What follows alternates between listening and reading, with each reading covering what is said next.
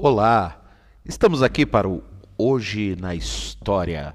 Dia 28 de junho de 1919 foi assinado o Tratado de Versalhes. E sobre esse assunto nós vamos falar agora um pouquinho para você, esclarecer algumas dúvidas aí que você porventura possa ter sobre esse documento, né? Assinado ali no Palácio de Versalhes, é, em Paris, né, na França, em no dia 28 de junho de 1919. Né, o Tratado de Versalhes, que ficou conhecido é, por ser um dos principais tratados assinados ao final da Primeira Guerra Mundial, um conflito que dura aí de 1914 a 1918. Né, esse documento foi subscrito pelas potências que formavam a chamada Tríplice Entente, foi considerado pelos historiadores como a paz dos vencedores, uma vez que as nações que venceram o conflito impuseram né, à Alemanha duríssimos termos, eh, os quais a Alemanha teve que ratificar, teve que assinar. E, e para a gente entender né, os desdobramentos disso, e principalmente o contexto ali desse documento, né, eh, a gente volta né, para um contexto em que o Tratado de Versalhes foi um dos acordos de paz assinados com o fim da Primeira Guerra Mundial. É, esse conflito que se estendeu aí de 1914 a 1918. O primeiro grande embate que marcou a história humana, né, a Primeira Guerra Mundial, uh, segundo o historiador Eric Hobsbawm, a, a guerra da tecnologia da morte. Nunca antes na história da humanidade se matou tanta gente, né? Há uma estimativa que ah, morreram aproximadamente 10 milhões de pessoas do contexto da Primeira Guerra. Essa guerra foi o resultado de disputas causadas pelo imperialismo, pelas rivalidades, pelo revanchismo, pelo nacionalismo né, é, radical que algumas nações é, tinham naquele momento. É, com o passar do tempo, essas rivalidades elas foram se fortalecendo, gerando um clima de tensão que no começo do século XX né, motivou as nações da Europa a formarem ali as chamadas alianças militares, né? E com essas alianças nós vamos ver que muitos países passaram a investir em armamentos, a desenvolver armas, armas de destruição, né? É, a guerra se modernizava, então você vai ter a utilização de aviões, a utilização da metralhadora, é, utilização de artilharia pesada, artilharia que disparavam é, é, projéteis a mais de 15 quilômetros de distância, né? É uma guerra que ela não vai escolher suas vítimas, né? Ela não, não era uma guerra como uma guerra do século XIX, onde você tinha aqueles batalhões um contra o outro, né? Nesse caso, nesse contexto aí, você vai ter agora uma, uma guerra tecnológica, uma guerra mecanizada que vai vitimar mais pessoas, sejam elas civis ou militares, né? É, bem, mas para falar dessa data, né, no dia 28 de junho de 1914, nesta data, o arquiduque né, e herdeiro do trono austro-húngaro, Francisco Ferdinando, ele foi o alvo de um atentado terrorista na cidade de Sarajevo, capital da Bósnia. Esse atentado foi o resultado né, de tensões do nacionalismo, que principalmente do nacionalismo que existia na região dos Balcãs, né, chamado pan-eslavismo, o nacionalismo exacerbado, o nacionalismo é, é, que é, tinha ali como objetivo a formação de uma grande nação eslava na, na região dos Balcãs.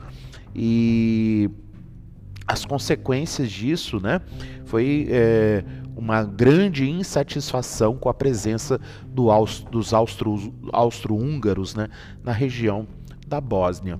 Então, é, no, no, nesse dia, né, alguns terroristas é, se prontificaram, é, cercaram o Francisco Ferdinando numa uma espécie de emboscada, né, e um em um dos é, é, terroristas chamado Gravilum Príncipe deferiu o tiro, né, que que matou Francisco Ferdinando e o mesmo terrorista acabou matando a esposa do Francisco Ferdinando, a princesa Sofia, né?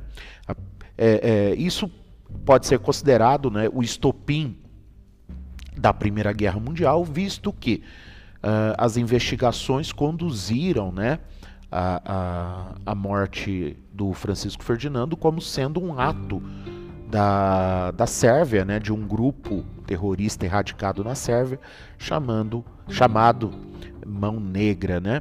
Esse grupo, então, é, foi responsável ali pelo atentado contra a vida de Francisco Ferdinando.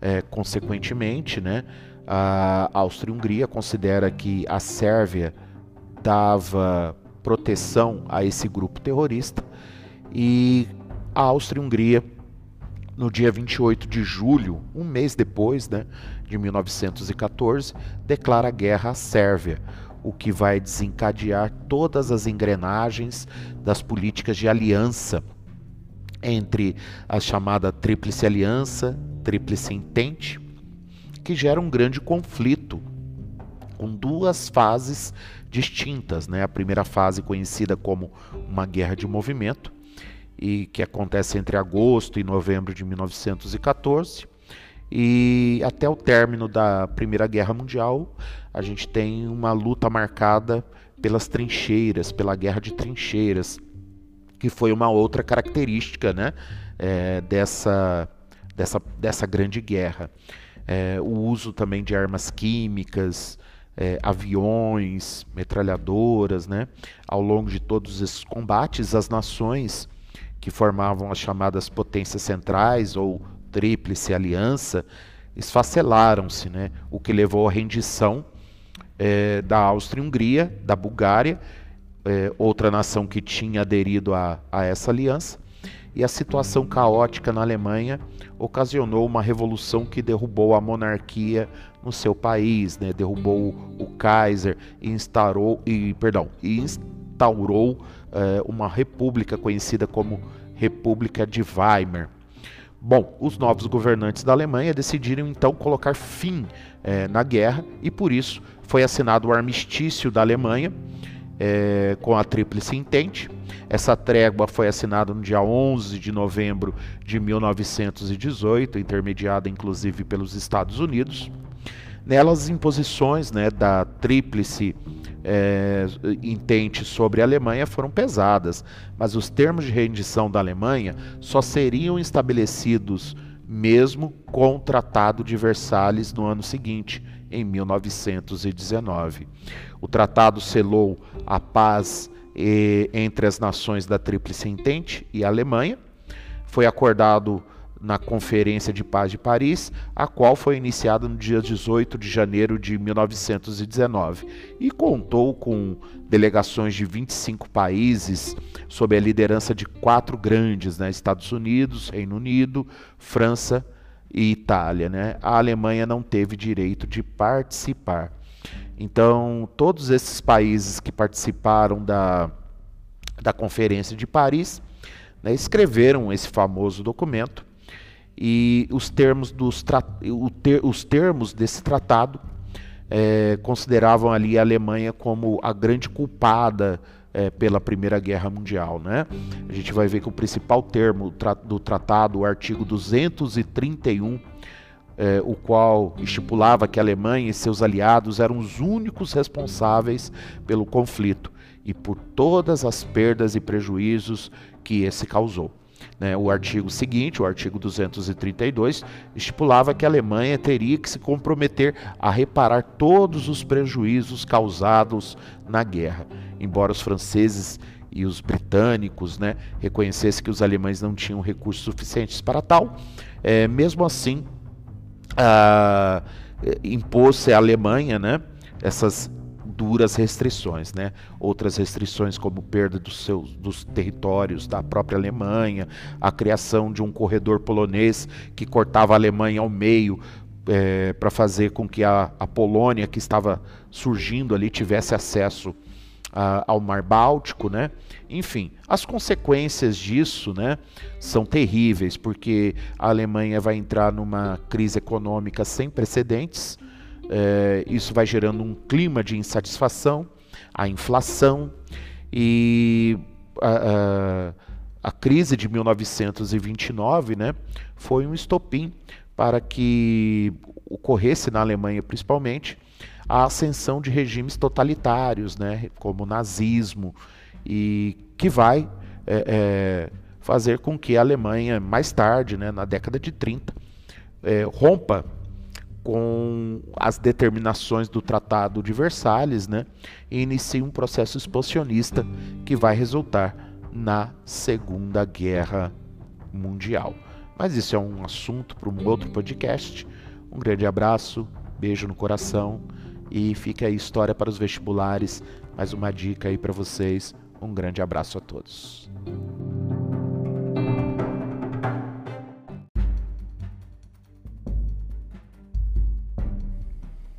Olá, tudo bem? Aqui é o professor Gilberto, o Giba, e hoje nós vamos falar né, sobre um assunto importante, interessante e relevante aí para os vestibulares o início da Primeira Guerra Mundial, né? Nosso assunto então é a Primeira Guerra, mas nós vamos falar de um acontecimento importante, para não dizer o mais importante, né, desse conflito a partir de 1914, que foi o assassinato do arquiduque da Áustria, Francisco Ferdinando. É, então, é, vamos entender um pouquinho, vamos falar um pouquinho sobre isso, né? e vamos passar aqui uns 10, 15 minutinhos é, entendendo um pouco de como que isso representou é, ou de como isso foi o estopim da Primeira Guerra Mundial. O assassinato do arquiduque Francisco Ferdinando, né, como já disse, herdeiro do trono austro-húngaro, é, e também de sua esposa, a Duquesa Sofia, é considerado o episódio decisivo da Primeira Guerra Mundial. Né? A morte é, deste importante personagem político do continente europeu ocorreu né, através de um atentado no dia 28 de junho de 1914 na cidade de Sarajevo, capital da Bósnia-Herzegovina. E à época, né, essa região era uma província da chamada Áustria-Hungria ou Império Austro-Húngaro. É, o, atentado, que se sabe desse atentado, é que ele foi orquestrado né, por um grupo é, erradicado no país vizinho, erradicado na Sérvia, né, um grupo conhecido como Mão Negra. Né, e o atentado foi uma obra do, do, de um dos ativistas ali, chamado Gravilo Príncipe, membro do grupo Jovem Bósnia que agrupava ali membros nacionalistas, como sérvios, croatas e bósnios, que desejavam criar a chamada Grande Sérvia, uma nação, né, é, de uma nação com uma etnia é, é, eslava. E o ato tinha esse objetivo político, né, de causar o rompimento da província eslava com o Império Austro-Húngaro, né? Então, para que pudessem ser reunidas em uma grande Sérvia, ou mais tarde, após a Primeira Guerra Mundial, é, isso acaba se concretizando né, na formação da chamada Iugoslávia. Bom, é, é preciso entender que a Bósnia-Herzegovina estava sob domínio da Áustria-Hungria desde 1878, mas era ligada etnicamente e culturalmente ao reino independente da Sérvia. Né? Então veja bem, você tinha ali uma situação em que uh, populações uh, da Bósnia-Herzegovina tinham uma, uma, uma etnia que era a etnia semelhante ao do país vizinho, a da Sérvia, e também os russos, que são eslavos, porém eles eram dominados pelos chamados austro-húngaros. Isso gerava uma insatisfação muito grande. Então este reino ele tinha desde 1903 um, uma monarquia de cunho altamente nacionalista e desejava restabelecer as fronteiras com o antigo Império Sérvio. Era um desejo ali de parte da população local, né? No dia do atentado, o, o Francisco Ferdinando ele estava em viagem à Bósnia para assistir manobras militares, para inaugurar as obras de um novo museu em Sarajevo. O arquiduque tinha em mente reformar o Império Austríaco, é, federalizando o Estado e freando né, até mesmo as intenções expansionistas do Império Austro-Húngaro. Né? E, e, e, ao mesmo tempo né, é, estabelecendo relações para evitar qualquer tipo de separação da Bósnia-Herzegovina, né, fazendo com que essa caísse ali para o lado da Sérvia, para o lado da monarquia é, sérvia. Os oficiais militares sérvios é, estavam por detrás desse ataque. Na verdade, havia membros da política é, da Sérvia que organizaram, que participavam do grupo terrorista, né, chamado Mão Negra. E, e, e é isso que vai gerar uma crise entre a Áustria-Hungria e a Sérvia, o que culmina na entrega de um ultimato é, no dia 23 de julho de 1914. E nesse ultimato, a Áustria-Hungria fazia exigências que, caso não aceitas, daria início a uma ofensiva militar austríaca contra os sérvios, visto que é, todo, toda a arquitetura do plano terrorista tinha partido de membros da Sérvia. Isso gera uma situação diplomática muito delicada. É, as demandas né, é, feriam na prática a independência do reino da Sérvia, porque as exigências feitas pelo Império Austro-Húngaro é, acabavam atingindo a soberania da Sérvia. Né? E esta ela não vai aceitar os termos, não vai aceitar as exigências é, do Império Austro-Húngaro, né? E, e a Áustria-Hungria teria redigido um documento, né? É, um documento em que é, a, a Sérvia deveria abrir uma investigação, é, deveria entregar os, os participantes ali do atentado contra o Francisco Ferdinando, né? Então tomando, do, tomando parte é, do lado da Sérvia, a gente vai ver que é, vem o Império Russo, o Império Russo também que tinha interesses na região da Áustria-Hungria, tinha interesses na região da Sérvia, tinha interesses na região da Bósnia, né? Então isso começa a aquecer aquelas engrenagens das alianças, das antigas alianças, né? Que ocorreram ali no final do século XIX, início do século XX, como a Tríplice Entente e a Tríplice Aliança. Né? Então, na hora que é, a Áustria-Hungria faz suas exigências à Sérvia, pedindo a punição dos culpados e inclusive um julgamento é, das pessoas que participaram contra o atentado do Francisco Ferdinando, é, o Império Russo se coloca do lado da Sérvia como um grande protetor. E da mesma forma, a Áustria-Hungria vai acionar o seu grande parceiro nas suas alianças, né, que foi a Alemanha. É, e, na verdade, ambos já estavam esperando né, esse conflito. E, e diante de, de, de, todas essas engrenagens, dessas alianças estabelecidas pelos países europeus nas últimas décadas, estava assim iniciada a Primeira Guerra ou a Grande Guerra. Né? Então a gente considera que a morte do Francisco Ferdinando pode ser considerado nessa questão aí como o ápice, né, como estopim dos acontecimentos que desenrolaram a política da Europa é, desde 1871, um período que ficou conhecido né, como Paz Armada, né, de 1871 a 1914, a realidade do continente é marcada pelo acirramento das disputas por mercados, territórios coloniais, o predomínio da geopolítica europeia. Esses mais de 40 anos ficaram marcados pela crença de que a humanidade atingiria a, a maturidade necessária à resolução pacífica de conflitos internacionais, apesar de dispor de uma grande quantidade de armas e soldados. Bom, é, eles não atingiram seus objetivos e um tiro deferido contra o Francisco Ferdinando, né, acabou fazendo que, que um mês depois é, fosse deflagrada a Grande Guerra, que fica conhecida aí como a Primeira Guerra Mundial, né? Então fique aqui esse, esse breve relato, né?